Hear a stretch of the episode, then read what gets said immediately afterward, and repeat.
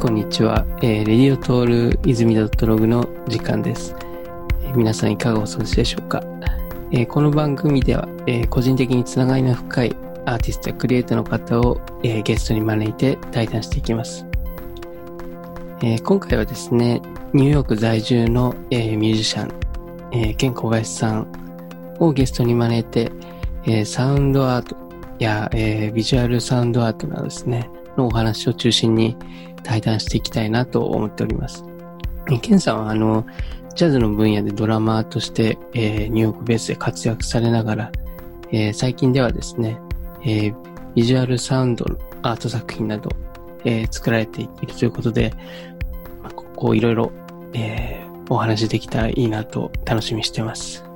えーと、ケンさん、よろしくお願いします。お願いします。はい。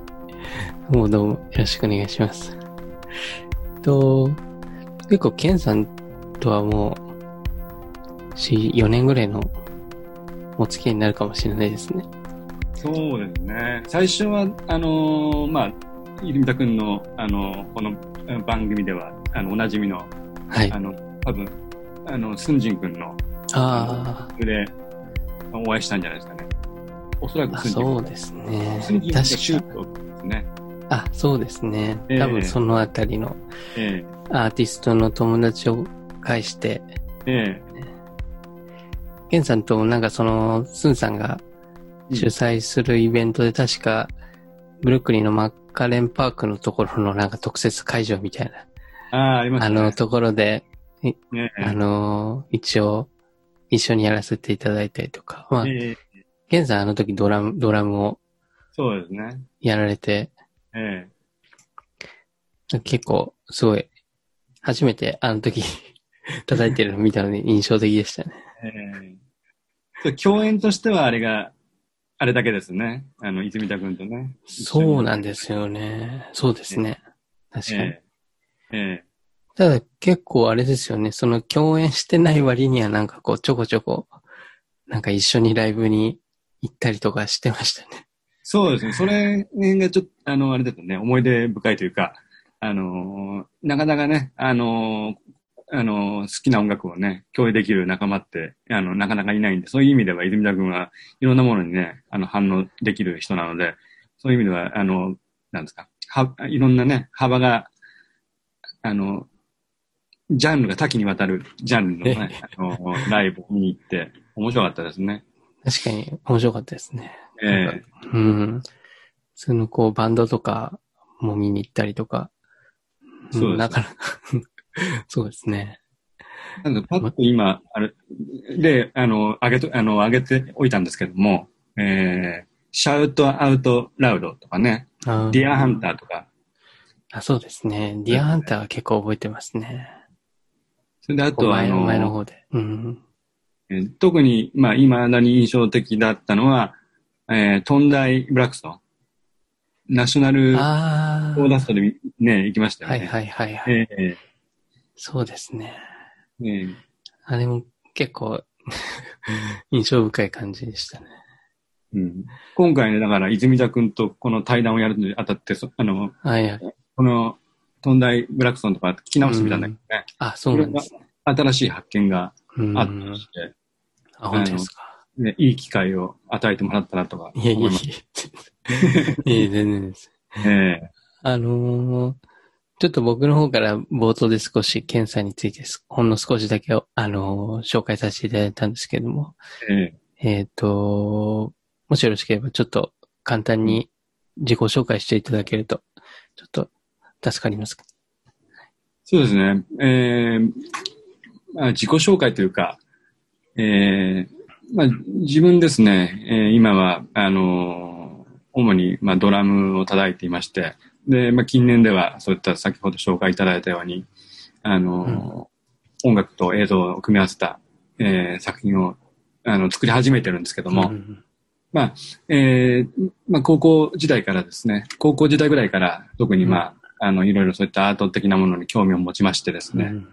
えーそれでまあ大学でも、あのーそうまあ、が、授業でもありましたしね。まあ、あうんの、美術大学だったんで、ね、うん授業もありましたし、まあ、それ以外にも、あの、外部で、あのーこ講座を取ったりですね、してました。それで、まあ、あれですね、高校から大学初期ですよね。その頃は、あの、音楽というよりは、どっちかといえば映像、うん。えーに将来行くのかなというふうに考えてましてですね。あの、まあ、よく、あのよくやっていたんですけども、まあ、同時にまあ、バンドなんか、まあよく、あの、音楽、ロックはよく聴いていたんで、バンドにも興味があってですね、えーまあ、あの、ギターなんかやってたんですけども、あそういったところが、まあ自分の、まあ、あの、なんですか、基盤というか、あ、えあれですよね、その、大学時代って、大学はあれです、あの、玉美でしたかーですね。あ、はいそれでスンさんとつながりが、玉美つながりで。えー全くあれですよね。あの、あの一緒の期間にいないですああ、なるほど。えあ、そうなんですね。それからあれですか、もう、大学卒業して、どれ、どのタイミングで、なんですかね。ニューヨークとか、ニューヨークにいらっしゃったの、結構後からなんですか？はい。そうですね。まあ、えっ、とね、あのーまあ、あれこれ、そういったことで、あの、あの映像をやったり音楽をやったりして、あの、大学の頃はしてたんですけども、うん。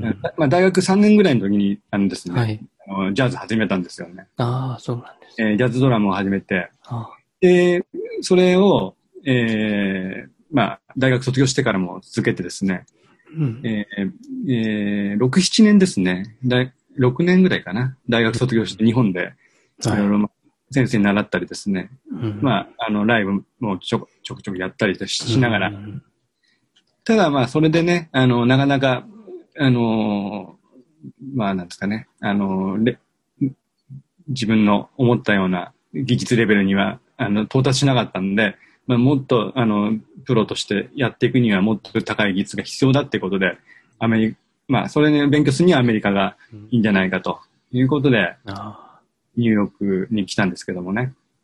だから大学卒業してから6年ぐらい経ってましたね。あああ、そうなんですね。ええなんか、あれですよね。大学の時に、その映像関係をやってたってのは、ちょっと初めて聞いて、ええジャズのイメージが強かったドドラムのイメージが、実際になんかどういうものをこう作ってたりされてたんですか、大学の時。そうですね。ええあの、大学の時はですね、まあ、あの、まあ、高校の時代にですね、あの、その頃、あの、私が高校時だった頃に、あの、人人気があったというか、あうんの出てきた、あの、人たちとしてですね、あの、まあ、まあ、特に、あの、今、パッと挙げると、まあ、ジム・ジャームシュっていう映画監督がね。、大好きです。ええ あと、まあ、スパイク・リーとかね。うん。スパイク・リーって、あの、はい。黒人、ああの、監督いますよね。うん。まあ、そういったかんあの、ニューヨーク大学の、あの、出身のですね、あああの、若手の監督が、若手の監督が出てきましてですね、うんまあ、でそういう人たち何や、の何を見たかっていうとですね、あのいまあ、大学の卒業制作なんかをもう、が発表されてたんですよね。あ、はいはい。で、あのですね、あかなり低予算で、あの、すごくかっこいいものを作ってたんですよ。あそういうものが公開されたのを見たりしてですね、うんすごくそういった、なんか、ザラザラした荒々しい感じそういうのに、まあ、漠然と憧れていてですね。あ、そうなんですね。あれですええね。ジム・ジャムッシュっ言うと、あれですか、パーマネントバケーションとか、そうです、そうです。そういう感じですね。パーマネントバケーションが、あの、大学の、あれですねあ、総制作ですよね。あれは僕も見たときにすごい痺れましたね。え あれは、あれニューヨークで作ったんですね。うん。それで、まあ、ジャズなんかね、あの、はいチャーリー・プラガーの曲とか使われてますけど、うんジャズはい有名なね、サックス奏者の、うんまあ、ジャズなんか出てきますけども、まあ、そういったかんところで漠然と、あのーあれですね、映像にあ、まあ、憧れていてですね。それで、あのー大学入ってですね、あのーまあ、大学な、美術大学なんで、ちょっと普通の一般の映画というよりは、あのーうん。もっとアーティスティックな映画を、まあ、うん。授業で教えるんですけども、まあ、それで、出会ったのはやっぱ実験映画っていう世界ですよね。あええ。それでまあ、それを見てですね、それ、えー、それをまあ、あの、少し自分で制作もしてましたし、あと、あの、体系的に学ばなきゃいけないなと思って、あ。うんあの、当時、四谷にあったですね、あの、はいイメージフォーラムっていう、うん。あの、まあ、あの、機関があるんですけども、はいそこに、あの、通ったりしてですね、うん。で、なんか、あの、なんか、まあ、事件やの歴史とか、はいはい。をあの体系的に学んだりして、それでまあ、もうあ私も、まあ、あの、バカなんですけども、あの、政策を学ばないで、あの、歴史を学んでしまったというか、もっとその頃政策を学んどけばよかったんだと思うんですけどもね。ええええケンさん結構なんかその、なんですか、ニューヨークでもなんかいろいろ結構こまめに展示とかも、美術館の展示とかも結構行かれてる印象でなんか、すごい勉強熱心な感じのイメージがありますね。なんか、すごいフットワーク軽く結構いろんなとこに行か学びに行かれてるっていうか、そういうイメージですね。でいろいろそういうのに、あの、先になんか今気がついてしまって、まあ頭でっかちになってしまうというかね、あのーもう作るよりも先に頭でっかちになってしまうんで、で、まあ、あの、見るのはね、あのー見ることがすごく、あのーうん。先に立つというか、あのーそういうのがありますよね。うんだから、どうしてもいい常にだから、あのー自分で作るのは先、あの、後になるというか、あでまあ、理想は高いんですけど、なかなかそれに追いつかないっていうのが未だ続いてますよね。あ。いや、でもなんか、やっぱなかなかなんていうんですかね。僕も、こう、なかなか本当に興味があるものしかなんかちょっと足が伸びないっていうか、こう、ニューヨークに住み始めたらこういろいろ美術館もたくさん行くんだって思ったんですけど、どんどん住み始めるとこうなんかフットワークが重くなっていってて、本当にちょっとそこはもうちょっと頑張んないといけないなって自分でも思ってたんですけども。なんか、でも、ケンさんのなんかその、ジャズとかの、なんですか、僕は本当にその、一緒にイベントをやらせてもらったものとか、ちょっと動画でしか拝見できてないんですけども、ええその時のケンさんとかはもう、なんかそういう別になんか頭でっかちんとかの感じではなく、なんか本当に、なんですかね、多分、ケンさん、僕が思うケンさんのなんか一番かっこいい瞬間みたいなのが、なんかそのドラムを叩いてる時が、なんかすごい、かかっこいいなって思ってましたけどね、なんか。ありがとうございます。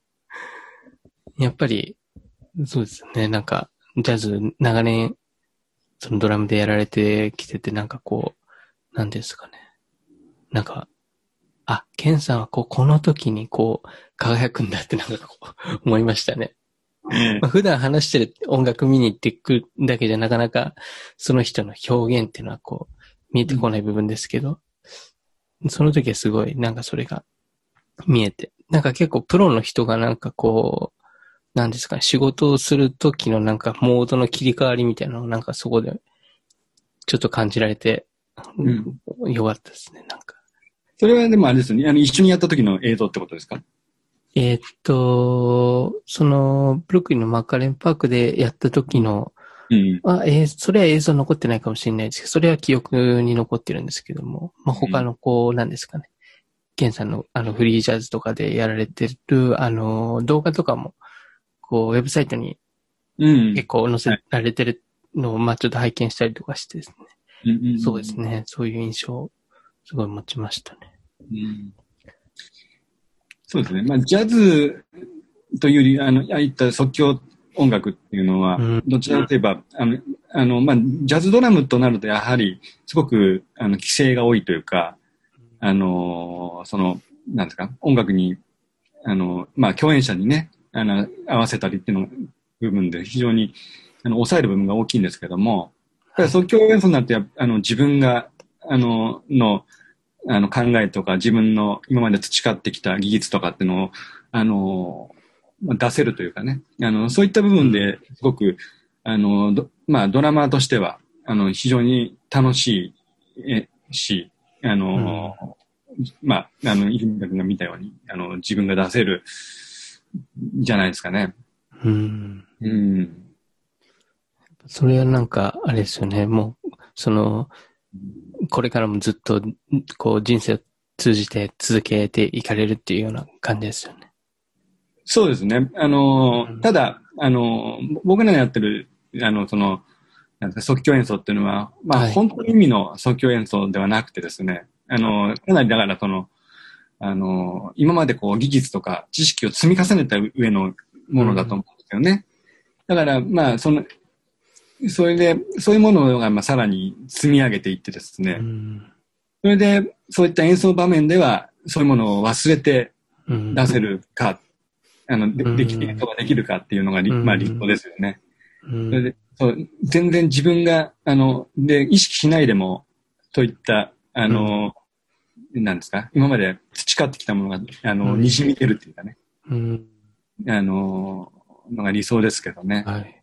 ねあれですか、即興ジャズってのは、その、うん別名でフフリージャズってことなんですかね、それが。フリージャズイコール即興ジャズっていう捉え方ですか？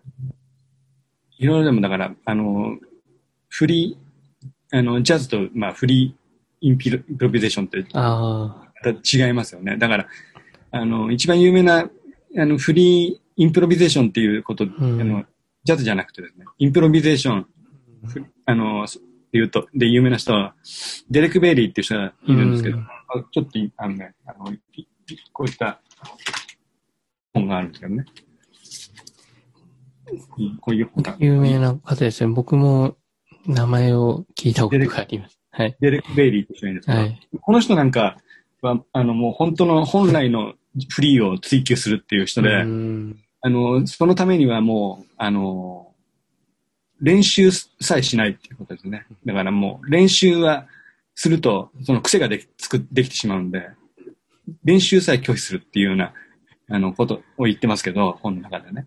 それはあれですよね。もう、んなんですか、技術的なレベルが下がっちゃうっていうのは気にしないんですかね、そういうところは。うん、レベル、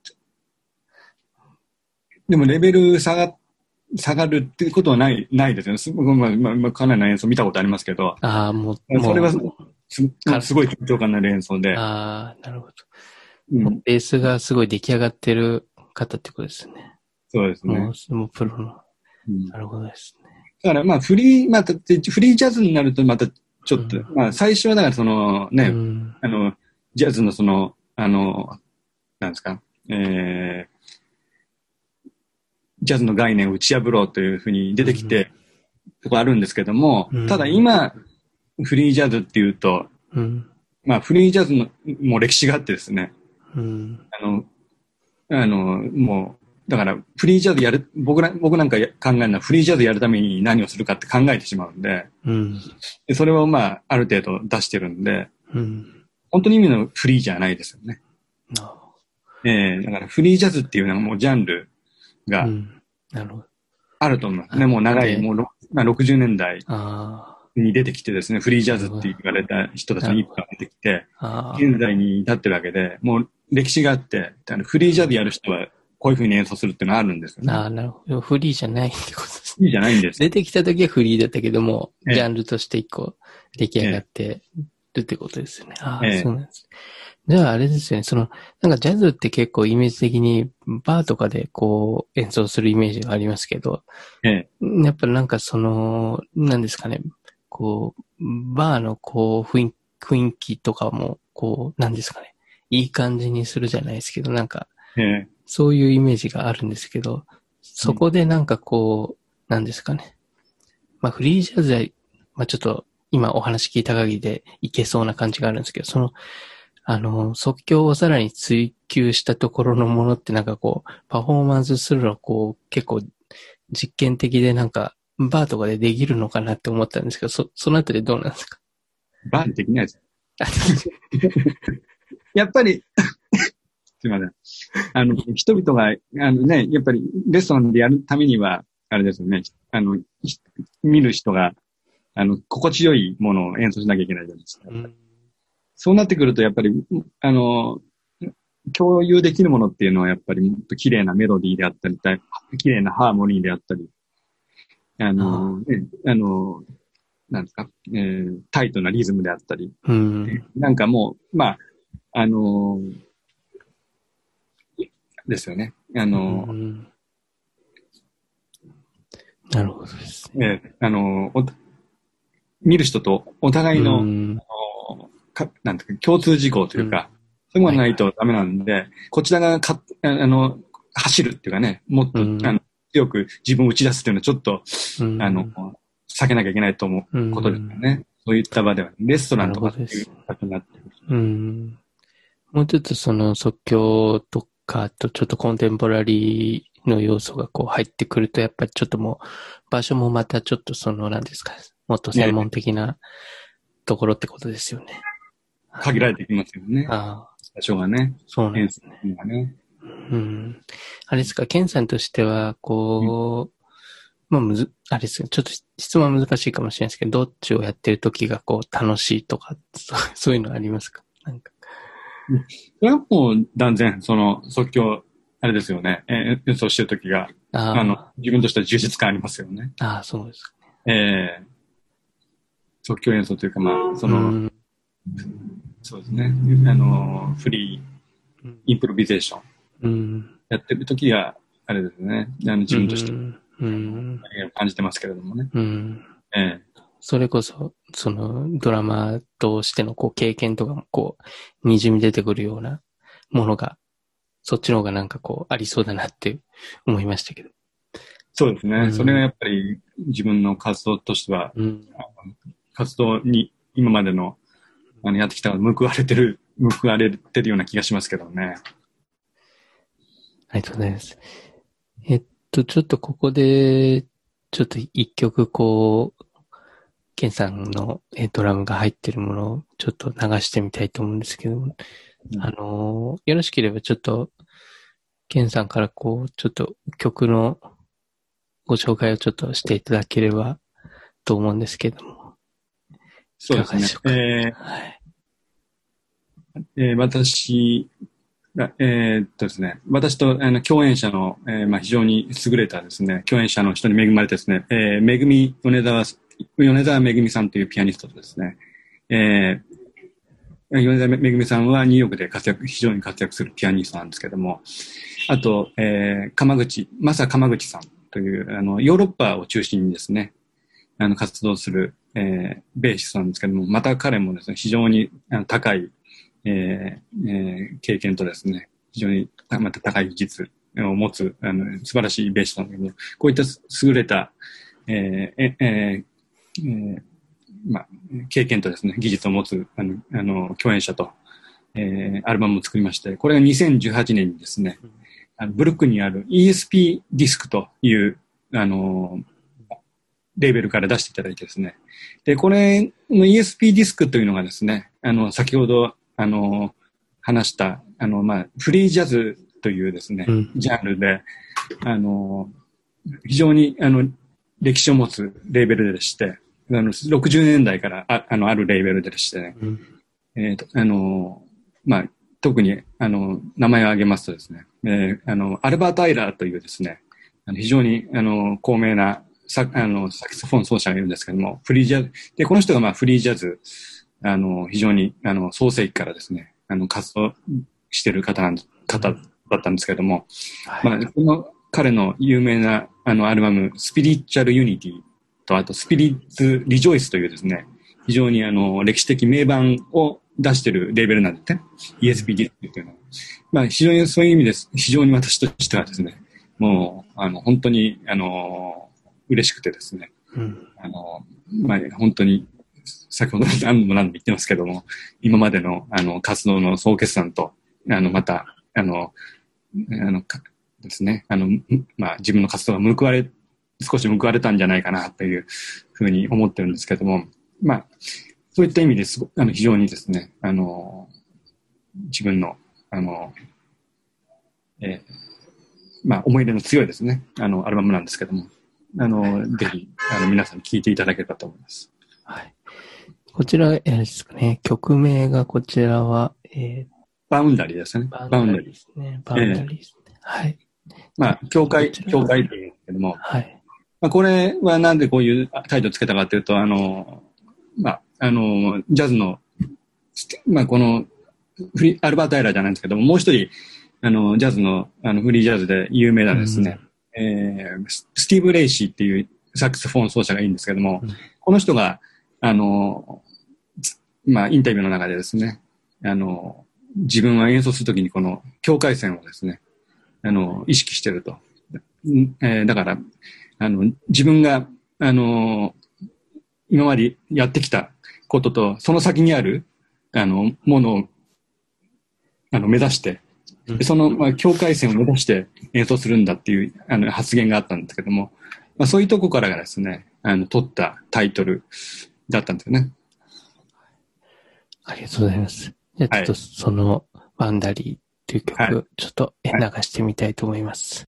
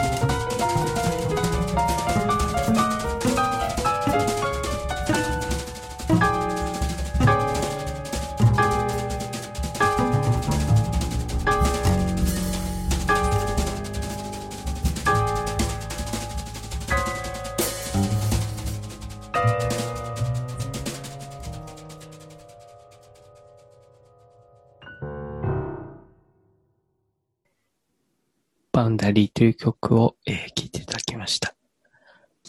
まあですね、この、ジャズの、あれですよね。これが今、あの、即、即興というか、これは即興ベース、実際楽譜みたいなのはあるんですかね？えーないですね。あの、ないんですね。ええあの、そ三人で、あの、あらかじめ、ああの、決めたことは何もなくて、うん始めたんですけども、ただ、その、先、えーそうですね、まあ、みまあ、僕以上に、あの、わ私以上にですね、その二人っていうのは非常にえー経験と、経験とき、まあ、技術を持つ二人でですね、まあ、そういあの、すごくか彼らのその高い、あの、能力ですか？そういう能力と経験がですね、あの、まあ、滲み出てるもので、まあ、本当の意味で、あの、ま、不利じゃないと思うんですよね。だから、彼が、もう、あの、経験してきたですね、まあ、お二人とも主にジャズなんですけども、うん。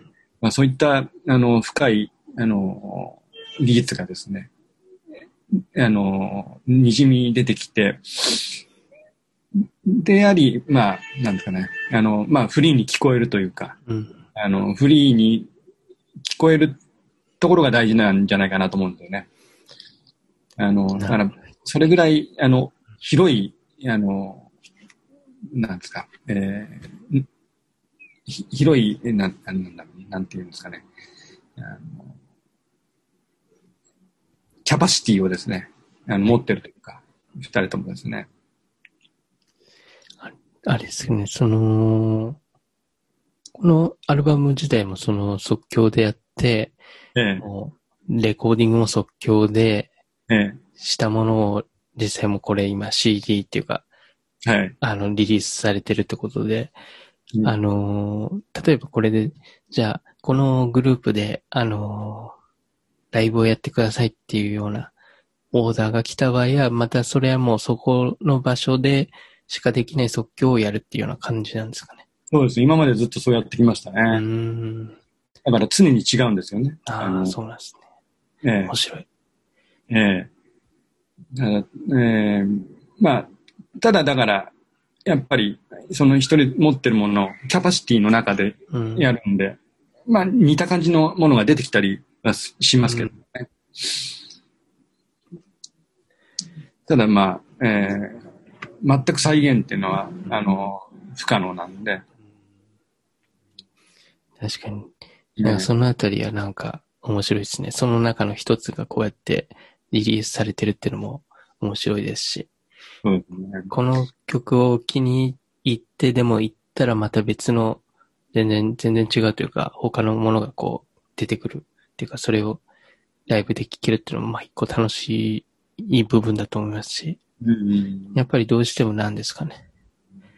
CD を聴いてアーティストのライブに行こうってなると結構そのどの曲が好きで行くっていうの結構あると思うんですけど、うんそれとはまたちょっと違う楽しみ方ができるなっていうのは聞いてて思いましたね。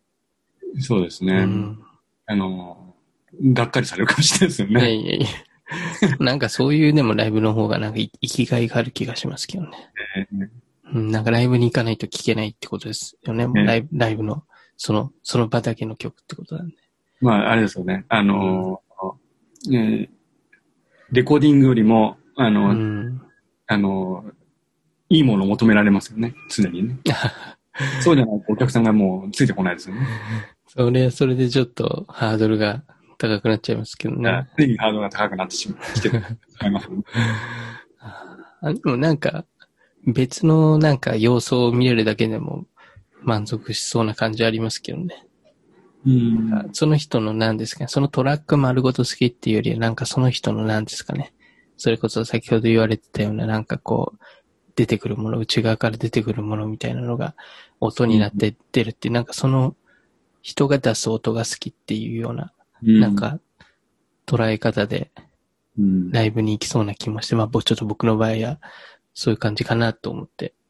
そこまで聞いてくれたらありがたいですよね。でも、おやっぱり多くの人はやっぱりね、もっと、んあの、聞いててね、あの、すごい心地いいうん。のメロディーとかね、そういうものに惹かれていく、もっとシンプルな、うんまあ、簡単な感覚だと思うんですけどね。うんたただやっぱりそこまで人のうん出す音に惹かれてとかって考えて聞いてくれたらもう、それはもう本当に嬉しいことですよね、こちらとしてはね。確かにそうですね。やっぱ、なかなかそこはちょっと本当いろんな環境とかもあり,、ありますよね。先ほどなんかこう、ジャズバーでこう、多分演奏したら結構攻めてるなって最初多分、ところから入ってきそうな感じもありますし、まあちょっとまたもっとじっくりなんですかね。うん集中して聞くような環境っていうか、そういうところで聞くとまたちょっと別の感じがありますね。うんうん。なんかやっぱ、なんですか、僕たちもなんかこう、ライブ会場に行きますけど、なんですかね。やっぱ、結構コンテンポラリーなことをやってるアーティストはや、なんですかね。あんまりなんかそういう雰囲気を作るための場所とかで、やっぱりこう演奏してないなって改めて今思いましたね。もうちょっとなんか、まあコンサートホールまで行かなくても、もうちょっとなんか、こう、クラブのバーとかそういうのじゃなく、結構もうしっかり座らせて聴かせるみたいな。うんなんかそういうものの方が成立するなっていうようなうん感じはすごいありますね。ええうん。まあ、あの、日本は比較的そういったね、う生ん。き方する人たちが、うん。あの、多いと思うんですけども、えーそうですね。まあ、特にこのアルバム出して、非常に日本で、あの、割合とですね、あの、まあ、比較的成功というか、あの、非常にあの多くのお客さんに見ていただいたんですけども、なかなか、あの、アメリカではの、まあ、非常にまだ、あの、なん成果が上がってないというかですね、あの、なんで、あの、これから、あの、成果を上げていきたいと思うんですけどね、なかなかやっぱり、あの、ちょっとまだ、あの、アメリカと日本ではまた聞く人が違うなと、あ聞き方が、聞き方が違うなっていう感じがしますよね。そうなんですね。ねあれですか、そ、その、ま、ジャズの本場っていう意味で、こう、ニューヨークとかすごいイメージ湧くんですけども、その、即興ジャズとかっていう、今流れてるようなちょっとコンテンポラリー要素の強いものは、こう、なんですかね、世界的に言ってどういった場所が盛り上がってるっていうのとかあるんですかね？でも、あれですね、まあ、日本は、ある一部ではすごく人気がありますよね。だから、うん先ほどい、この、あの、この CD が出た ESP ディスクもですね、うん、私が、まあ、ジャズ始めた頃に、あの、多分、あの、おそらく、日本だけで再発されたんじゃないかなと思うんですね。うんあそうですね。60年代とかに作った音源をうん全部リマスターして、うんあの、たくさん、あの、シリーズで出出たんですよね。うんで、それを私はえすごく喜んでですね、あの、買いあさったんですけども、ええ。同じような方がいて、やっぱ日本では盛り上がってるっていうのもあるんですかね。まあやっぱ結構。そうです一部ですね。あの、うん。あの、まあ、私がよく行ってた新宿の、あの、あレコードショップですよね。あのそういうところ、界隈ではですね、あの、うん。非常に大きく取り上げてですね、はいはいあの、大々的に言ってたんですけどうも、んうんまあそういった印象があったんで、日本では少し、あの、そういった、まあ、あの、なんですか、あの、反響を呼ぶかなと少し思ったんですけどね。で、まあ、その通り一部の人には、あの、あの喜んでいただいてですね、うん。と思うんですけどもね。そうなんですね。じゃあこれからまた、あのー皆さんあれですかね、演奏家の方はニューヨークをベースに活動されてる方なんですかね。あ、今回のですか？はい。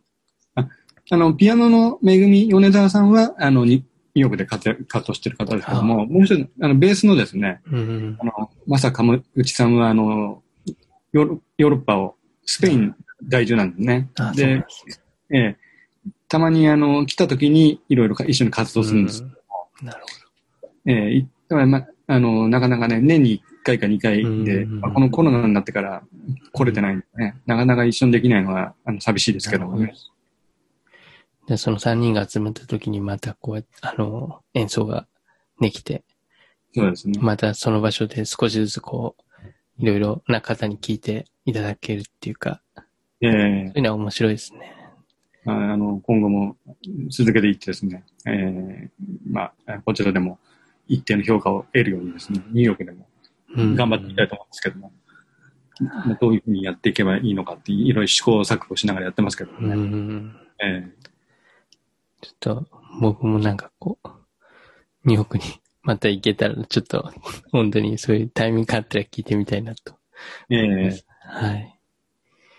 ちょっと後半が、あのーまたちょっと、あの、今回の対談の、まあ、メイン、メイントピックじゃないですけども、まあ、サウンドアートとですね、こう、ビジュアルアートの話、ビジュアルサウンドアートの話をちょっとしていきたいなと思ってるんですけども、よう、ケンさんはやっぱ、なんですかね、僕と知り合った時も結構なんですかね、そのあたりのお話がすごい、なんですか、こう、話が通じる方というか、なんかこう、共共通の部分がすごい、アーティストとかも共通項がすごい多かったなっていう印象なんですけども。ええなんですかね。結構ニューヨークでいろんなその、まあアート含めてサウンドアートとかそういった作品結構いろいろ見られてきたと思うんですけども、ええ印象的なものとかありますか？そうですね。あのーまあ、い今までお話ししてて、もちろん、あの、音楽に、えーやってるんでね、音楽、あのーいろいろ見に行ったりするんですけども、えーまあ、あの、私がニューヨークに来たのはですね、あの、1998年だったよね。うん。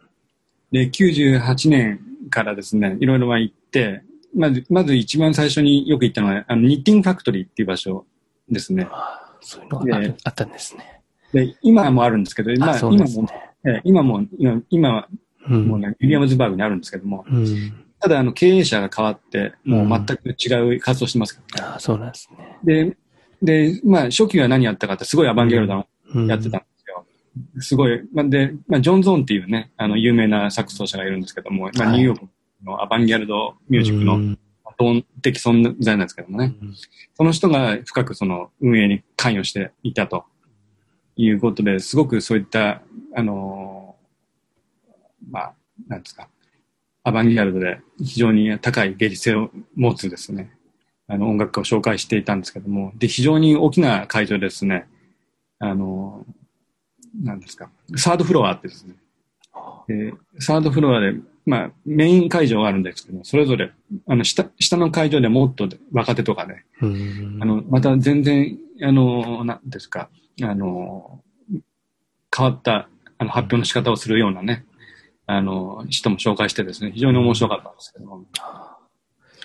で、もう一つその次に、あの、同時期なんですけど、トニックっていうのがありまして、はい。で、まあ、ニッティングファクトリーがちょっと細々とですね、うんあるとと同時に、あの、ほとんどそのニッティングファクトリー稼働したミュージシャンがみんなトニックに移っていったんですけどね。うんえーで、あれなんですよね。でまあ、まあ、あのここは3フロアなくて2フロアだったんですけど、まあ、ここもかなり、あの、非常に、うん。あの、優れたとか、ああの、芸術性の高いですね、うん。あの、アーティストとかしてたんですけども、うん。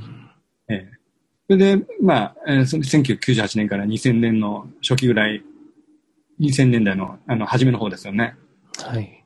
えーそれで、その時、頃ですね、はい。あの、ここに、まあ、出てたミュージシャンが、うんミュージシャンとか、あの、2002年にですね、あの、ホイットニー・ビエンナーレがあったんですよ。あホイットニー・ミュージアムで。はいはい。で、そこで、あの、そのホイットニー、2002年のホイットニー・ビエンナーレっていうのは、あの、まあ、あの、ビジュアルアートのね、うん。あの、イベントなんですけども、はい。非常に多くのあのミュージシャンがうん。紹介された、あの、ああの、ビエンナーレだったんですね。ああ、そうです。あの、ビジュアル、えーアートイベントだったんですよ。うん。面白そうですね。そうですね。で、それ、時に、あの、紹介されたミュージシャンっていうのが、はい。このニッティングファクトリーとか、うん。トニックで活動してたあのえーミュージシャンなんですよね。あ、もう地元のアーティストってことですよね。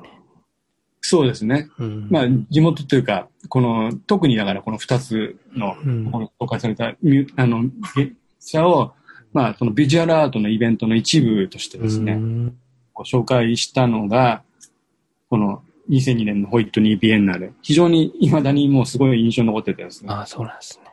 ええ確かにそういう、なんですか、音楽の場とその美術館がこうつながるってなんかうんありそうでないような感じしますし、なんかその化学反応はなんか面白そうですね。そうですね。だから、うんここでだからまあ、なんか、そのニューヨークがその音楽と、あの、ビジュアル、音あサウンドアート、サウンドと、ビジュアルをこうなんかもう一緒に考えていいんだというか、ような風にも持っていったですね。うん。非常に意味のあるイベントだったんじゃないかなという、あの、感じがしますけどもね。ああ、えそうなんですね。えええやっぱ結構、あれですか、その、そういったい展示をきっかけに、なんですかね、さらにこう、興味を持たれて、いろんなアーティストを見ていったっていうような感じなんですかね、ケンさん。そうですね。その、ちょうど2002年なんですけども、はいあの、非常に、いあの、じ自分で作ることも、まあ、あの、やってましたしね。ああ。のーなんですけども、えーちょうどですね、あの、本があるんですけども、2002年にですね、の本が残ってるんですけども、あ、これが、サウンドレコーディングって本、日本の本なんですけうども、ん。これ今ニューヨークのじゃないけどもね、さえーっと、あと、美術手帳なんですけどね、はい日本の本なんですけども、この時に、あの、7月、サウンドレコーディングの7月号にう、ん。カールステン・ニコライがあ紹介されててですあ、ね、はいはい。こちらの美術手帳でもカールステン・ニコライがこう紹介されてるっていうね、あそうなんですね。ですよね。ああ、そうですあれですね。ちょうど、あれなんですか、日本でなんかやってたんですかね、もしかして。そう日本でね、あの、あれなんですね、あの、えー、青山のスパイラルホールで、あカールステン・ニコライが、こう、あの、あれですよね、あの、ビジュアルの、あの、展覧会をやってたんですね。ああ、そうなんですね。ええ。だから、あの、まあ、あの、もう先に名前が上がっちゃいましたけども、やっぱり、うんあの、非常にカールステン・ニコライっていう人が、あの、ま、まあ、この年くらいから毎年来てるんですよね、ニューヨークにもね。うん。パフォーマンス来てるんですけども、はいはい。その、やっぱり、その、美、非常に、あの、美術と、あの、うん。音楽の、あの、その、あい、ね、間の活動する人としてはすごい高い成果を上げてんじゃないかなとうん。思いますよね。あの、そう。だからこの展展覧会もですね、はいその、彼の言ってるのは、あの、音を視覚化、ね、視覚化するっていうことを言ってますけども、あの、音波を、あの、あの、物体に伝えて、その振動をこう、あの、見せるというか、はいそういった作品作ってますけども、非常に、あの、シンプルですけどもね、あの、ここ、わかりやすいですけども、うん。あの、あの非常にわ、あれですよね、あの、なんですか、まあ、あれですね。視覚的にもこう、なんですかね、そういう美しさっていうか、そういうビジュアルアートの要素がすごいええ。入ってますよね。ええ。だからまあ、そうですね。あの、この年くらい毎年来て、あの、来てますけど、あの、ずっと見てますよね。毎年のようにね。うん。いや、あれですよね。なんか、まあ僕は多分それから相当遅れて2013年ぐらいに、あの、ニューヨーク来たんですけども、その時には来てなかったですよね、多分、おそらく。しばらく来て、でも、あの、調べてみたら、はい。2011年とか来てますよね。ああ、そうですね。や2012年、モマの PS1 でやってましたね。うんああ、そうなんですでそれが、あの、池田良二さんとね、あのああ、サイクロですかね。名前がな何でしたっけね。サイクロですかね。サイクルですね。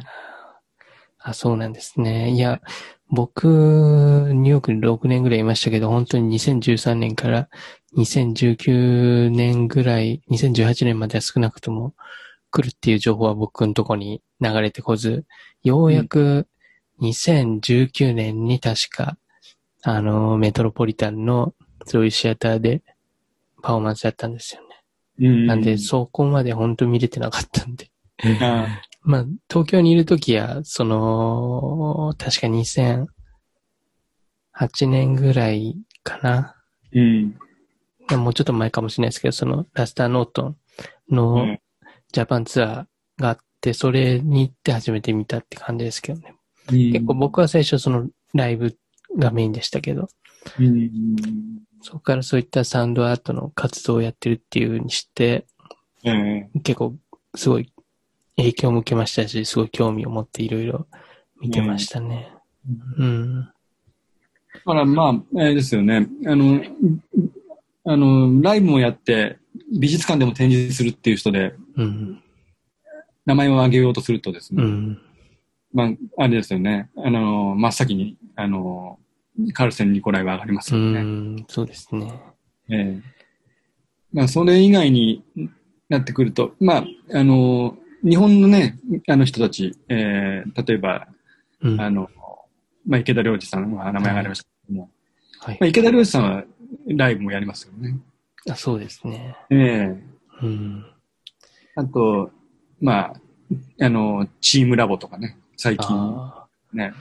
まあ、ライブって感じじゃないですもんねー。結構インスタレーションベースの体験型のものですよね。っていう感じですかね。あのーそうですね。あのに、何ですかね。一回ライブは見たんですけど、あのうん、ノノタックですかね。あのー男性と女性のユニットで、うん。あのーおそらく確かフランスベースで活動してるんですけども、うん。彼らはライブもそういったオーディオビジュアルのライブをやりつつ、インスタレーションをやって、結構そのサウンドアートの要素のこともやってたりとかして、あとは、えーっと、他にも確かいましたね。結構なんかあれなんですよね。その、み、ライブもやるし、サウンドアートもやるっていうのが結構、いろんな方が、まあ結構メディアアートっていう感じのうん。くくりになってしまうのかもしれないですけど、やられてる方が多くて、えーっと、まあ、僕がすごい、一番なんか、最近すごいなって思う方とか、えーっと、良一黒川さんっていうあの、方で、この人は、チームとかでやってなさそうな気もするんですけど、なんかもう、すごいんですよね、ライブも。あと、インスタレーションもすごい素晴らしいものを作ってますし、結構なんか、まあもちろんあの、そのカールステン・ニコライが出てきて、池田良二さんとかも、その時に多分同時期ぐらいに、2000年ぐらいで結構出てきて、うん。えーっと、やっぱそっからなんかこう、徐々に次世代の人たちがやってきてるなっていうのがすごい印象的ですね。あの、黒川さんはね、あの、泉田君に紹介されて見た、ちょっと見たんだけども、あ。あの、た、あの、マルチスクリーンでね、うんあますけどね。あ、。はい。で、あと、あの、いあれですよね、結構だから、その、シシクロですか？さっきのカールステン・ニコライの、あの、とか、と、あの、池田良二さんがやった、はいとか、まあ、それ2011年に、あの、ニューヨークでライブやってるんですけども、まあ、その頃に出てきた、こう、サウンド、ビジュアルアーティストって結構似たものを作ってるんですけども、あの、ただ、そういった作品とはちょっと一線を課す作品ですよね、あの、黒川さんというのはね。ああ、あの、そうですね。うん。あの、個人的には、あの、去年、んえっ、と、日本のミューテックのイベントで、えっ、と、彼のライブパフォーマンスがあったんですけども、やっぱり、その、まあ、オーディオビジュアルのパフォーマンスっていう意味で言うと、そのざ最前線を押し上げてるイメージがすごい強かったですね。うんあの、もちろん、えっ、と、池田良二さんとか、えっ、と、まあ、カルステンニカ、アルバノトのパフォーマンスも素晴らしいんですけども、なんかそれをさらにこう押し上げるようなパフォーマンス。ものすごいショッキングというか、なんかこう、どっちかっていうと何ですかね。池田良二さんとかがインスタレーションでやるような、あのーなんですかね、ビデオ、ビビジュアルのサウンドアートのものをライブで表現するような感じでしたね。うんまだちょっと世界観も面白いなとうん思いますけど。まあ、作り方もね、あの、まあ、あの、わ我々、非常に、まあ、最近、あの、よく使う、使ってるですね。まあ、タッチデザイナーではないですよね。タッチデザイナー使ってないですよね。ああ、そうですね。もうちょっといろん、多分おそらく、まあなんかのインタビューでもおっしゃられてましたけど、いろんなそのソフトウェアを使う中で、そのパフォーマンスに合わせて使い分けるっていうようなうん。感じのコメントを見たことありますね。ね、だから、その制作手段ですよね。制作手段、あの、いつも変えてるって言ってましたよね。ああ、そういうことですね。うん。だから、まあ、あの、タッチデザイナーとか使うと、やっぱりある程度そのソフトウェアに、あの、追うというかですね、あの、なんですか、あの、うんビジュアルがね、あの、なんですかね、あの、規定されてしまうようなね、傾向もありますけどね。あの、ただそういうところから離れてますよね、やっぱりね。黒川さんって。ああそうですね。なんかもうちょっと、いろんな、なんですかね、要素が入ってますし、こうタイムラインとかもあって、うん、やっぱりちょっと、うん、なんかこうソフトに踊らせれてないっていう感じはすごいありますね。うんうん。ちょっとでもあそこまでやるのはなかなか、なんですかね。プログラムっていうかそういうのも結構バリバリなんか、うん多分、うんやられてる方じゃないとできないレベルなんだろうなとはなんとなく思ってうんますね。うんやっぱそういう意味ですごい異次元っていうか、んそういうすごいパワーのある印象を受けましたね。ねうん。いや、あの、はい。どうぞ。今回のインタビューの前にいろいろね、見ていったんですけど、結構、まあ、2000あの2010年から10 13年ぐらいの作品って似てたんですよね、みんな。あの、うん。似た傾向だったんですよ。あの、まあ、池田さんにしても、カールセン・ニコライにしても、あと私好きだった、あの、日本のユニットなんですけど、シルコムっていうバンドが、うんバンド、ユニットがあってですね。で、あの、その、あの、ユニットは、あの、まあ、いあの、今回し初めて知ったんですけども、1999年から2000年で1年しか活動してないんですけどもね。あその頃でもまあ日本ではすごいあの取り上げられてて、うんあの、ビジュアルと、あの、ああの、サウンドをですね、同時に扱うグループと、グループとしてすごい注目されてて、で、あの、いたんですけども、で、まあそのメンバーっていうのは、あの、今すごい有名なんですねあ。。うん。まあ高木正勝さん、あの、はいまあ、東京都現代美術館とかにコレクションがされてますよね、作品がね。で、あの、行くと必ず、あの、常設展で見ますけども、はい。と、あの、あえー、青木高松さんって二人、青木高松さんっていうね、あの、アーティスト二人のあのユニットだったけども、うん。まあ、あの、かまあ、彼ら、あの、まあ、解散して、あの、独自の道を歩んでたけども、まあ、たか、あの、あ、あ、えーっとですね、青木さんのうん。作品が、とか、2013年とかに作った作品があるんですけども、それと、まあ、すごく、あの、池田さんたちが作ってる、あの、作品とかね、あの、カールセンさん、ニコライが、あの、作ってる作品とかってすごい傾向に似てて、ただこの頃からみんな、あそういった、あの、タッチデザイナーをですね、使ってるなっていう感じがしたんですよね。ああ、なるほど。ええあの、で、私が最近作った作品もちょっとそれに近いんですけど、やっぱり、うん。そので、ソフトにね、すごく、あの、なんですかね、あの、ま、あの、の先になってしまうというかね、そういうのはちょっとやっぱり今後自分で制作するにあたって避けていかないといけない部分でありますよね。だから、あの、タッチデザイナーって非常にね、あの、使いやすいソフトで、私も初めてこん、あの、ね、この分野で、あの、うん作品ができたことはんなかったんですけども、うん。ただ、非常に使いやすいソフトでいいんですけども、ただ、あの、それを超えていかないといけないですね、やっぱりね。あの、あのなんですか、ソフトに、ソフトの、ソフトが作品を作るんじゃなくてですね、で我々の作品なんで、うん。ええそうですね。なんか、ありますよね。その、音楽にしても、その映像とかビジュアルにしても、こう、なんですかね。ソフトによって、こう、なんかこう、なんですかね。ある程度の、うん。例えば、傾向っていうか、似てしまうとか、うん。まあちょっと、ソフトによってリミットがあったりとかっていうなんですかね。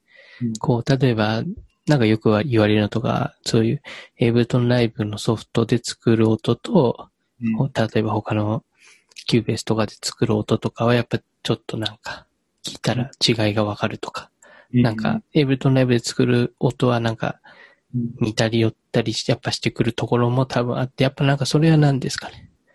ソフトウェアとかハードウェアの、まあ何ですかね。ある意味、何ですかね。まあそういう使ってるがゆえに似てしまうっていうところもなくはないのかなって思うんですけども、うん、なんか逆に一方でなんかもう、別にあんまりそういうところは気にしなくてもいいのかもしれないなってなんか思うところもあって、ええっていうのがな、なんか結局やっぱりそういう、まあもちろんそういう技術的なところでこう、凄みを増していく作品っていうのはあると思うんですけども、結果的にやっぱり何ですかね。例えば作品とかとして伝えるときに、なんかそこの技術的な部分ではなくてもうちょっと、その人がどういうことを、なんか表現していきたいのとか、せ、とか世界観とか、そういうところをこう見たいっていうのがおそらく根底であると思っていて、例えば何ですかね。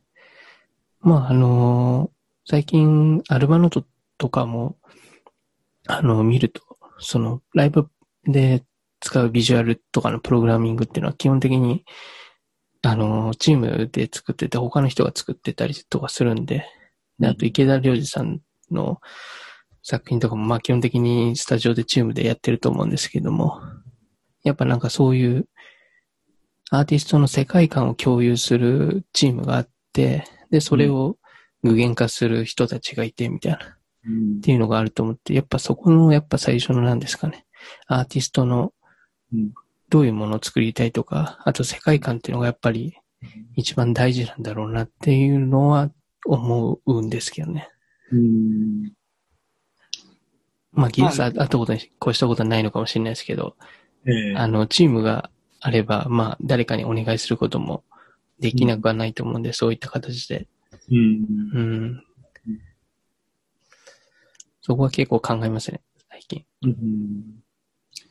そうですね。まあ、あの、とは言ってもね、非常に、あのそ非常に、あの、まあタッチデザイナーは使いやすいソフトなんで、そうですまあね。ね、私もそのさっき言った2002年、2年のぐらいの時からいろいろ使っや、やってましたけど、まあ、あまり、あの、なんていうか、あの、完成することなくですね、今まで来てましたけども、非常に、あの、あの、心地よいというか、今、あの、い作品をね、作るようになりまして、うん。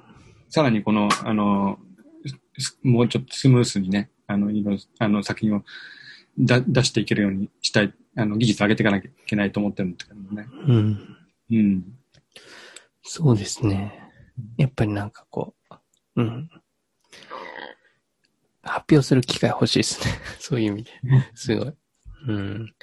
まあなか、なかったら自分で作るつもりなんですけど、まあちょっと今状況、状況的に。うんでも発表っていうことでは、でも、イルンダ君は非常にでも、なんですか、あの、ね、あの、ネットでも、あの、定期的に発表してるし、うんあの、あの、I、ね、iTune なんかでもね、あの、うんあの 4, 4枚ぐらいですか？アルバムあ、そうですね。ね、上がってて、はい。すごく、あのなんですか、あの体系的にね、あの、作品をこう見れるようになってるんで、あの、非常に、あの、あれだなと思って、あの、面白いなと思って見てるんそうですけど。ですね。ある程度やっぱ形で、うん。残る形でうん。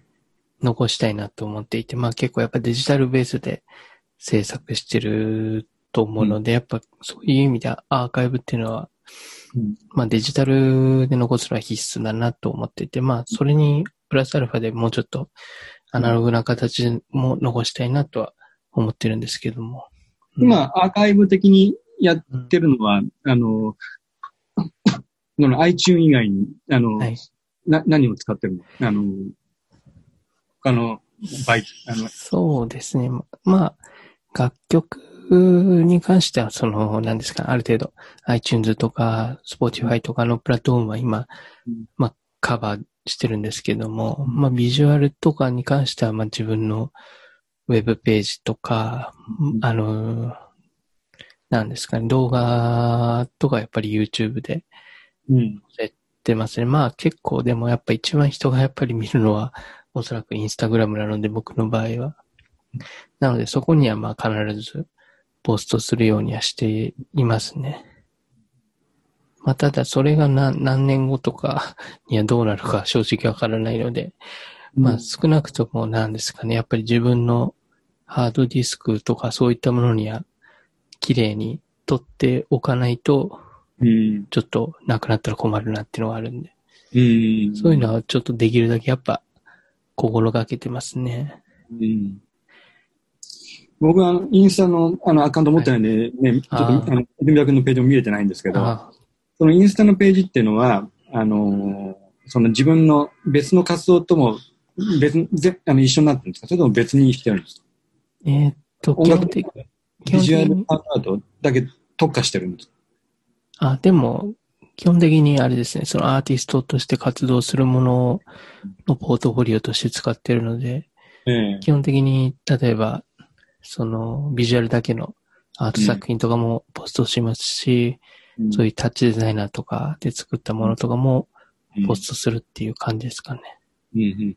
で、それがまあ必要に応じて、その、ケンさんもビジュアルとそのサウンドは、ビジュアルのものを上げられて、こう YouTube とかにもまあもちろん、こうアップしたりとか、あある程度なんですかね、曲になってるものとか上げたりっていうような感じですかね。やっぱ、そうですね。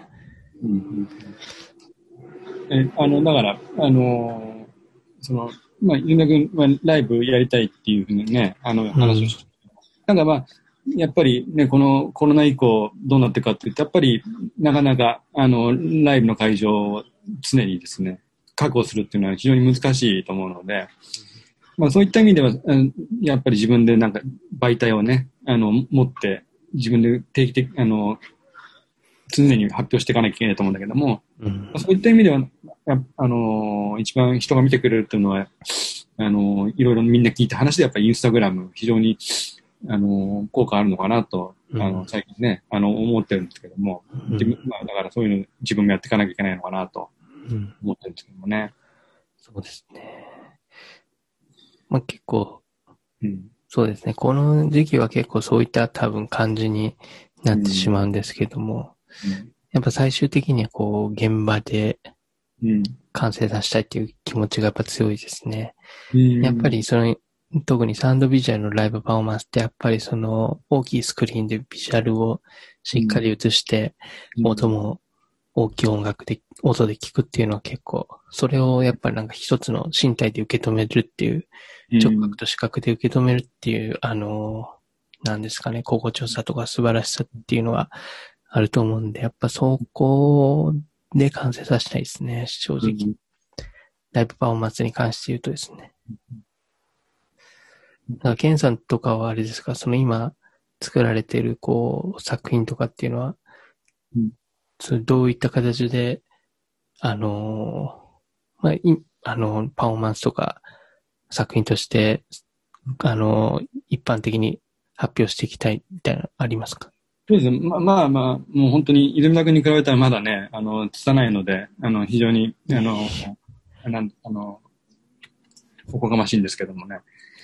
あの、まあ今のところ、ちょっとまだ技術を上げるというところに観点があるんで、で、まあいろんな、あの、なるべく、あまり、あの、一つのことに固まらないで、いろんな、あの、ば、ものを身につけていこうっていう観点があるんで、で、それを着実にこう、あの、は、ね、あの、見せれるようなものにして、あの、行くっていうのが、当面の目標なんで、そういった意味では、まあ、ネットの発表が、あの、していくのが、あの、自分のモチベーションとしてもね、あの、いいんじゃないかなと思ってますけどね。まあ、あの、もちろんその先にライブややればいいかもしれないですけどね。まあ、そ、そ、そまだ、その、ライブやって何が、なんですか、あの、できるかっていうと、ちょっと、あの、まだちょっと見えないですけどね。うんうん。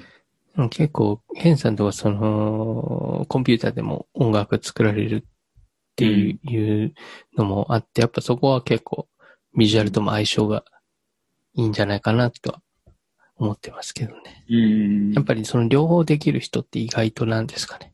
うんいそうでいないっていうか、うん。なんかそのビジュアル、プログラミングしたビジュアルと音楽両方作ってパフォーマンスできる人って意外といなくて、まあ、特に結構日本とかは少ない気はしますね。どっちか片方やだけやってると。片方の方で専門的に深いところまでやってる方が多いなっていう印象ですね。うん。まあ、本当に何ですかね。それはいい悪いとかっていうよりはうん、結構なんかいろいろなその文化のうん歩み方とか、そういうまあカルチャー的なところの現場の話とか、多分そういったところから出来上がってきてる部分なのかもしれないですけどうん、なんか、ケンさんにはそういうのパフォーマンスができるから見てみたいですね。うんただでもやっぱりね、あれですよね。両方やるとなると膨大な時間かかりますね。でもね、初めて分かりました。両方やってみて。あ、本当ですか？で両方、いや、まだ、まだだから、まあ、拙い線もあるけどね、両方ともね。すごい、だから、ど同時に進めるとなるとなかなか、やっぱり音楽でいいものも作って、ビジュアルでいいものも作ってっていうとなるとね、非常にこれ、あの、時間がかかるなと、あの、思ったんで、あうん、これがだから、スムースにね、あの、バンバン、あの、こう、出していけるようになればいい、あ、うん。いいですけどね。そうですね。うんなんか、やっぱ一個なんかこう、うん小さい、小さいものでも作って、やっぱ発表していきたいですね。やっぱなんかそういう機会が、うん。やっぱ作らないと、やっぱ締め切り的なのがないとなかなかこう作らないっていうのも僕もあるんで、うん。うん。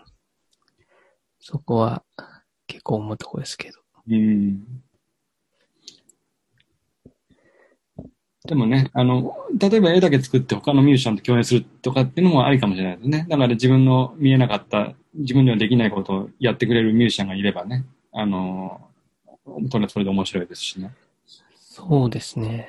そういった形で、うん。あの、発表するっていうのもありですね。う。うんちょっと一度、ここで、その、ケンさんが、何ですかね、コンピューターの、あのー音を、音を使ってっていうか、そのコンピューターで音を実際に作られてる。で、それで参加されてる楽曲っていう曲があるということで、ええ。それをちょっと一度流したいんですけども、よろしければ、ちょっとまた、曲紹介の方よろしいですか？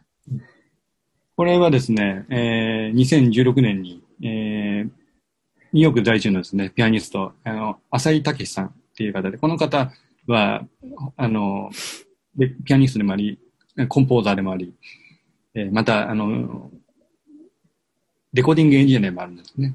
で、まあ、主に、あの、まあ、ほとんど、あの、彼に、あの、作ってくれたんですけども、あの、全部ミキシングとかですね、マスタリングまで全部彼がやってくれてるんですけども、えーそうですね。で、私としては何をやったかというと、まあ、この時は、あの、ドラムを、この曲、この時っていうか、この曲においてはですね、少しドラムを離れて、あの、コンピューターの、で、自分が、あの、作ったものを使ってみようということでやってるんですけども、まあ、すごいシンプルなものでね、あの、なんですけども、まあ、ピアニストのバックでドローンっていうか、まあ、一定の音をずっと流して、それに合わせてピアニストがこう演奏するというような形なんですけども、えー、まあ、あの、綺麗にですね、あの、非常にその、浅井た、あの、浅井さんがですね、非常に綺麗にミキシングしてくれて、非常に、あの、綺麗に仕上がっているので、ぜひ、あの、聞いていただければと思います。これはですね、あの、まあ、あの、サリンジャーの、あの、ナインストーリーっていう、あの、うん。短編集があるんですね。はいはい。ここから、あの、取った、あの、タイトルでですね。うん。ええ、あの、それぞれが、あの、9曲入ってたと思うんですけども、はい。あのそこそこの、えー小説の短編のタイトルから取られたものですね。えジョニーというタイトルということですね。え、えはい。わかりました。じゃあちょっとこちら、えーお聞きください。えージョニーのショートバージョンです。「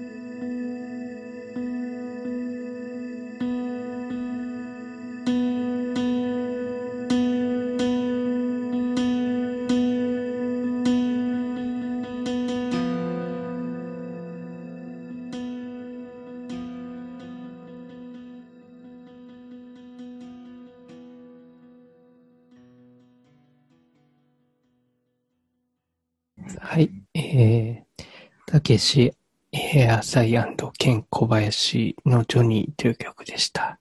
ありがとうございました。えっ、と、あれですよね、この曲、ケンさんが担当しているのは、その、ピアノじゃない方の、あの、バックグラウンドでこう、かすかに流れるアンビエントの。パートになるんですかね。ええなんか、あ初めてね、こういうことを、あの、まあ、レコーディングってことで、うん。や、レコ、まあ、後に残るものでやったんですけどもね。うん、あの、綺麗にうまく、あの、ミックスしていただいて、あの、まとまってますけどもね。ええ。まあ、あの、動動きがないね、あの、もので、い一定の音を流すだけなんですけども、うん、あの、私としては非常に、あの、うん、まあ、あの、初めてこういうことができたんでね、うん。非常に嬉しいものなんですけども。なんかそのアンビエントの部分だけでもなんか心地いいなっていうふうに思って、うんまあそのアンビエントが動かないからこそそういうピアノで今回結構動きがあるのがなんかさらにこう際立つような曲だなと思ったんですけど、なんかアンビエントの部分だけでもすごい心地いいなっていうのがあって、うん。なんかケンさんのそういうなんか他のアンビエントの曲とか作られたら聞いてみたいなと思い思っちゃいましたね、今。ええまあ、アンビエントって、最近の作ったのもそういった傾向があるものなんだけどね。うん。だからまあ、今後はね、だからまあ、こう今までこうやって、まあ、非常にね、優れたピアあのピアニストとかで一緒にやってて、うん。あの、それはそれなりにまとまってしまうんですけども、うん。今度はそのピアニストがやってた部分もね、自分でできるようにしたいなと思ってます。ああ、そうなんだからドローン、ドローンは長さはもちろんだし、うん。あの、その、そのドローンの上で何かいろいろね、あの、小さな動きをね、うん。するっていうのを、これからいろいろ試していきたいなと思ってます。えそうですね。え。うん結構あれですもんね、その、多分おそらくビジュアルと絡めるにしても、やっぱこう、どういう音楽によりますもんね、結構ビジュアルも。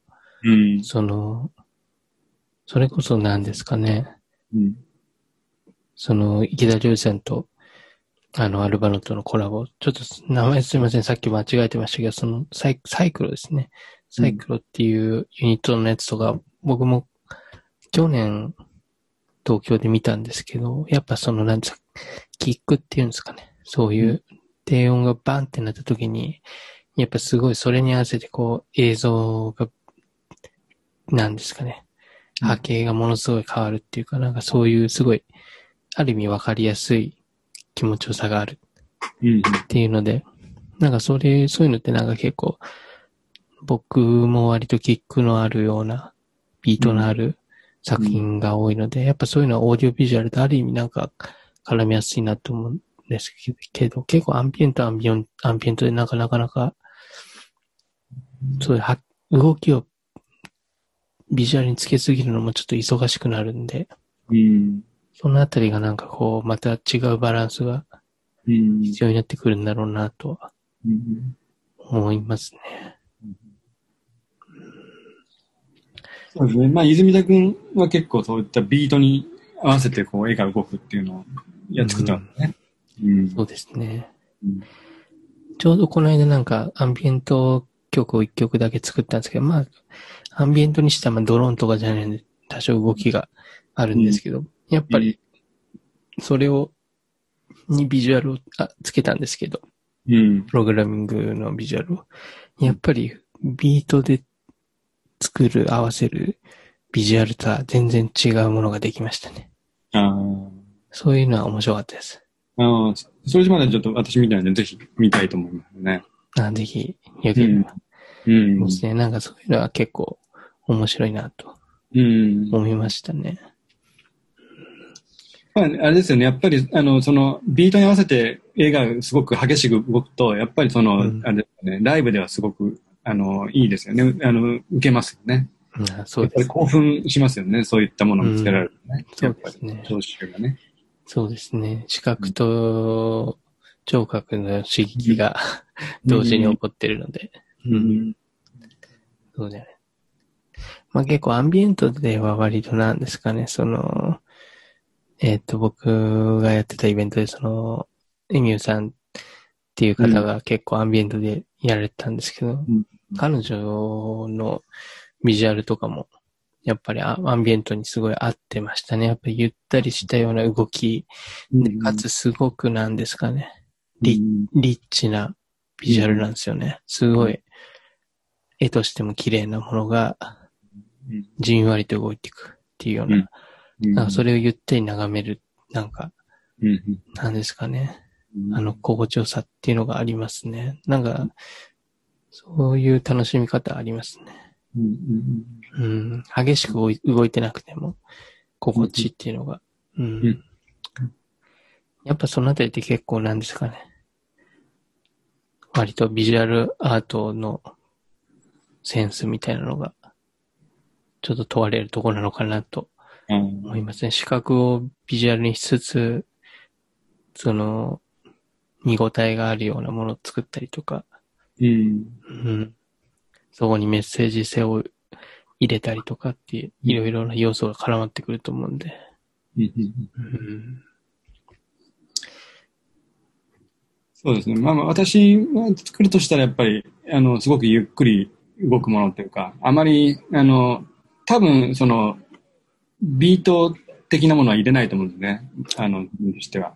なんですかね。どちらかといえば、あの、まあ、先ほどの例、あの、あ例で挙げると、まあ、あの、どちらかといえば、その、ドラムがやることよりも、あの、ピアニストの人たちがやったようなことをね、自分が、は、あの、コンピューター上で、あの、行いたいので、うんあまり、あの、ビートには、あの、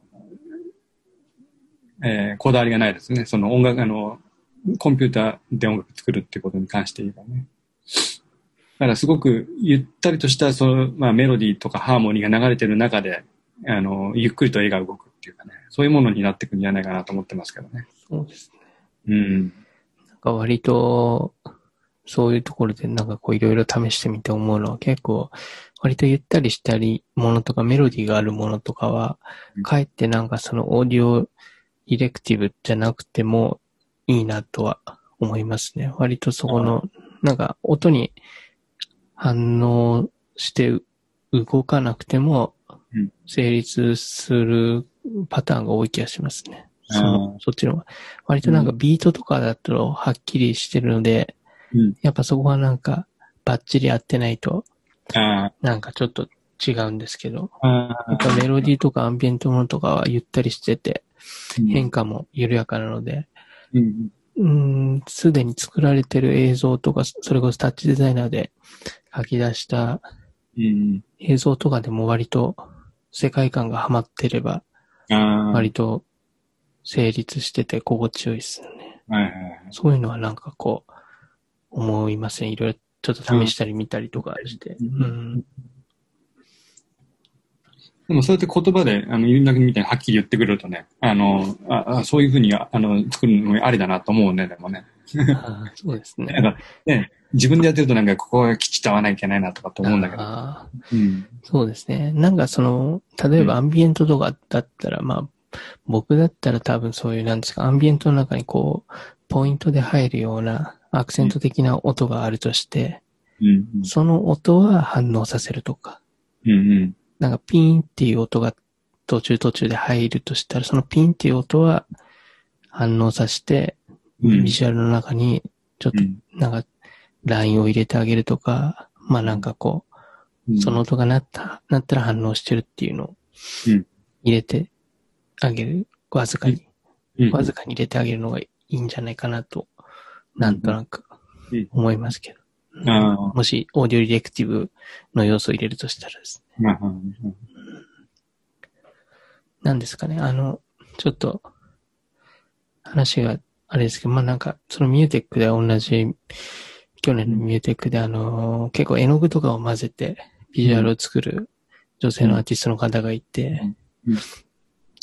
で、えー音楽はつ自分で作られてるのかちょっとわかんないですけど、それはなんかそれこそ、絵の具を混ぜてるビジュアルを、あの、カメラで一眼レフで、あの、リアルタイムでそのプロジェクトにしてるんですけど、うんやっぱそれはそれでなんですかね。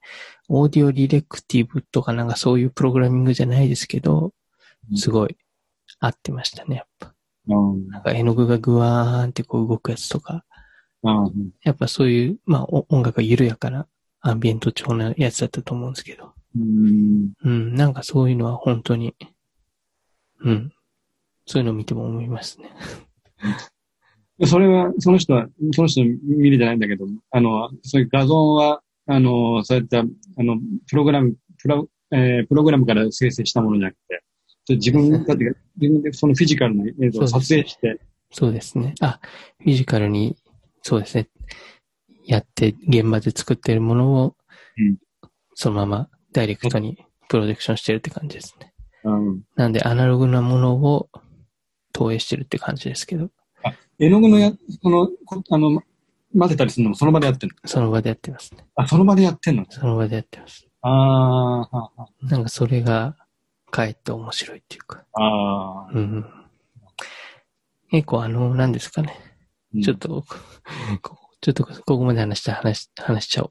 あの、その、僕がやってたパブリックビジュアルスっていうイベントでも、あの、鉄コレクティブっていう、あの、アメリカ人の女性と男性のユニットがあるんですけど、うん。彼らも、その、実際に何ですかね。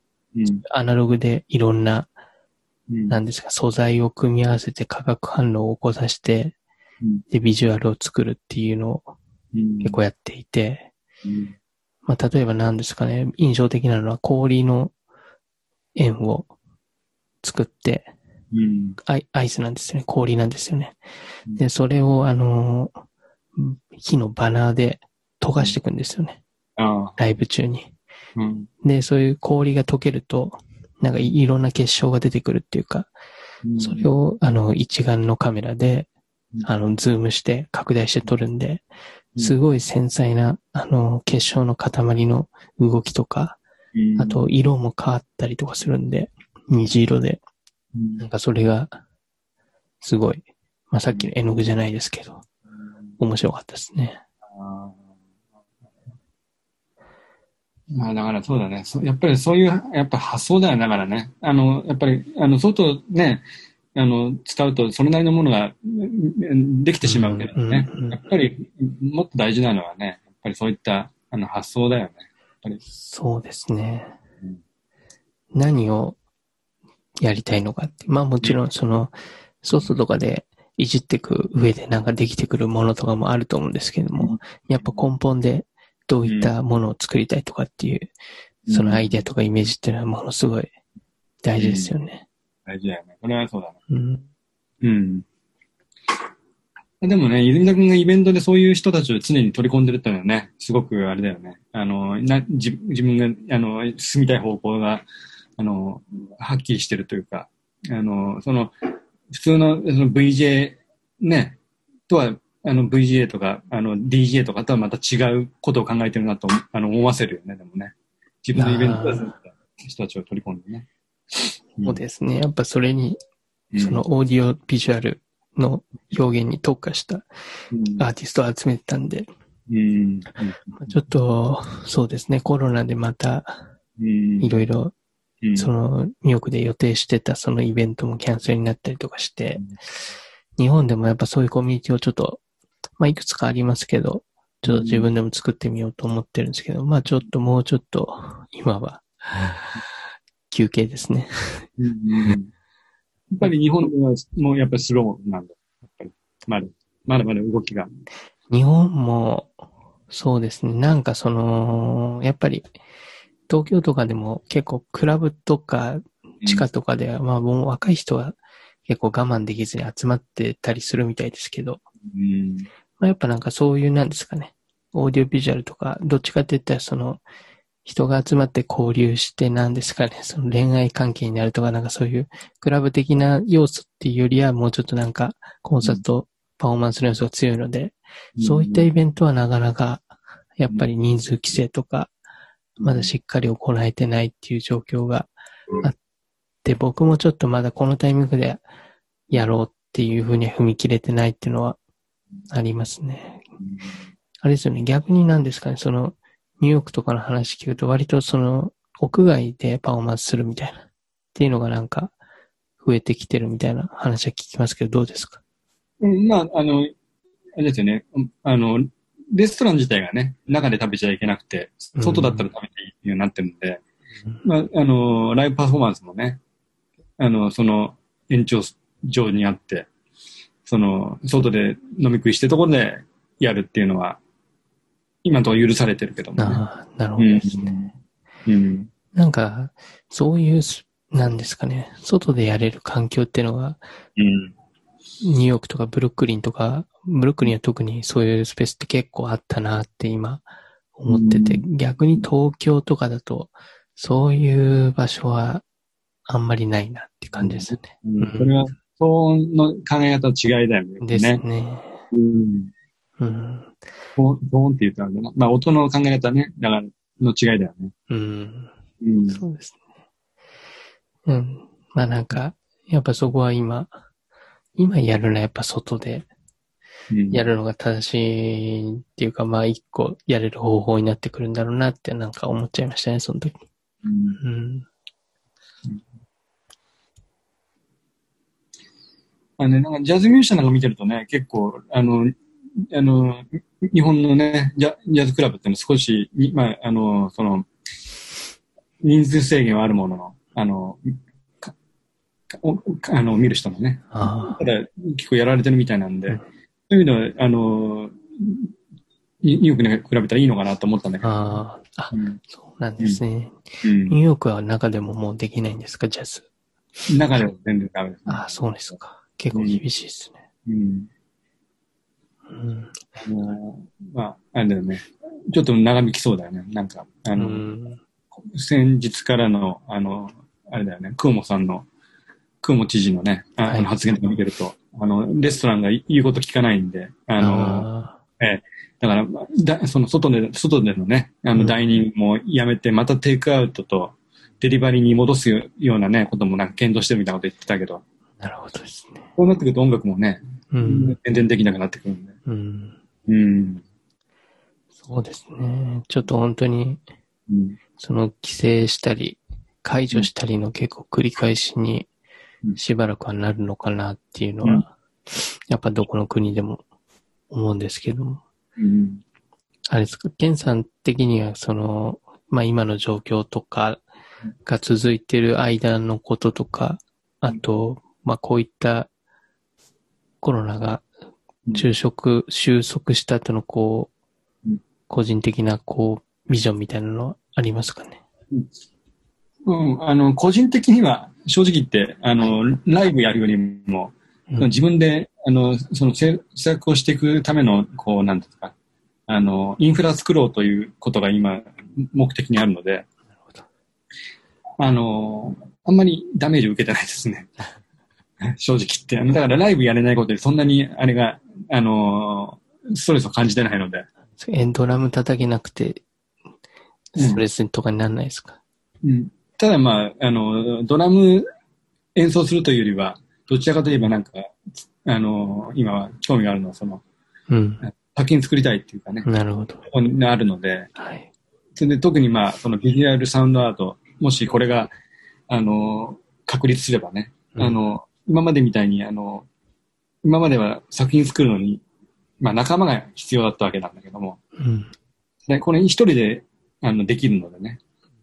これはだから、で、あの、一人で、あの、ある程度関係させることをね、あの、できたら、あの、面白いなと。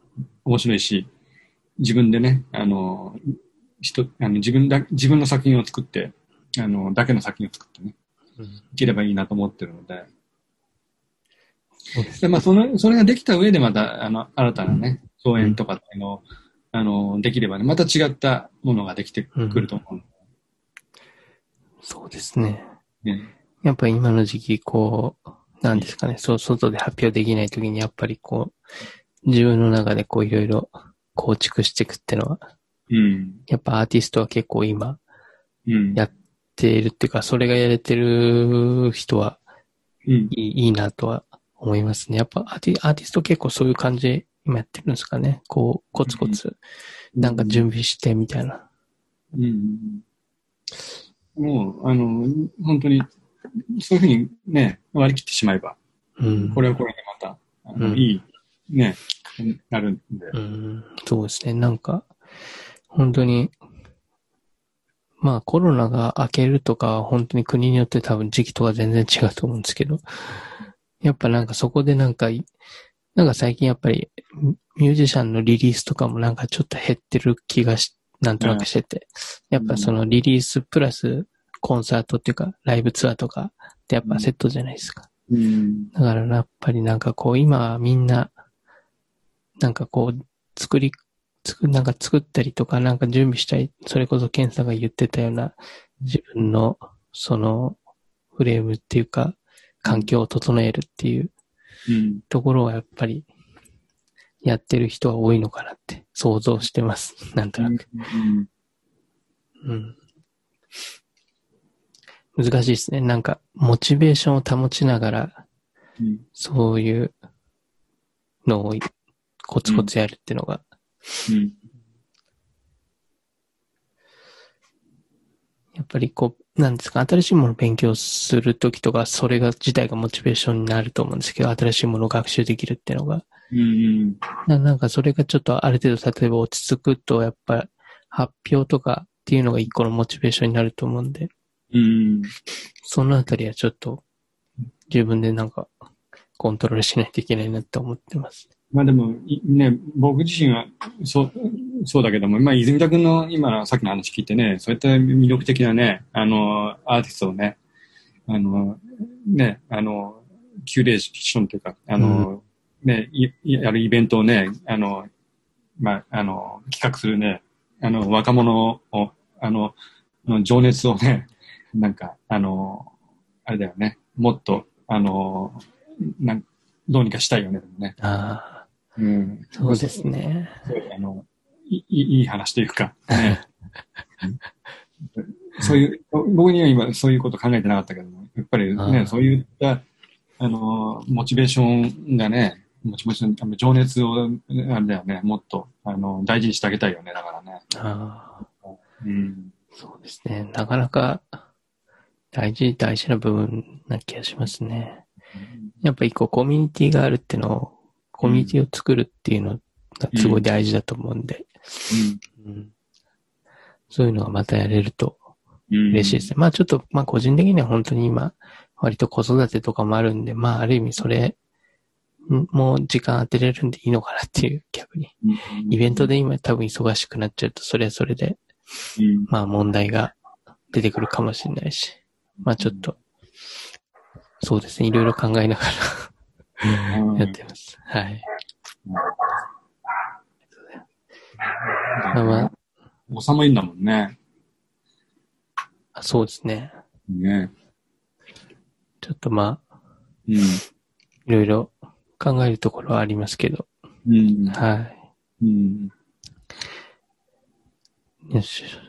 あと、じゃあ、まあ最後に、こう、何か、まあちょっといろいろ発表とかできてないようなコロナの状況ですけども、うなんかこう宣伝とか、あのー今回聞いてくださってる、あのー方にこう一言などありましたら、あのーいただいてもよろしいでしょうか？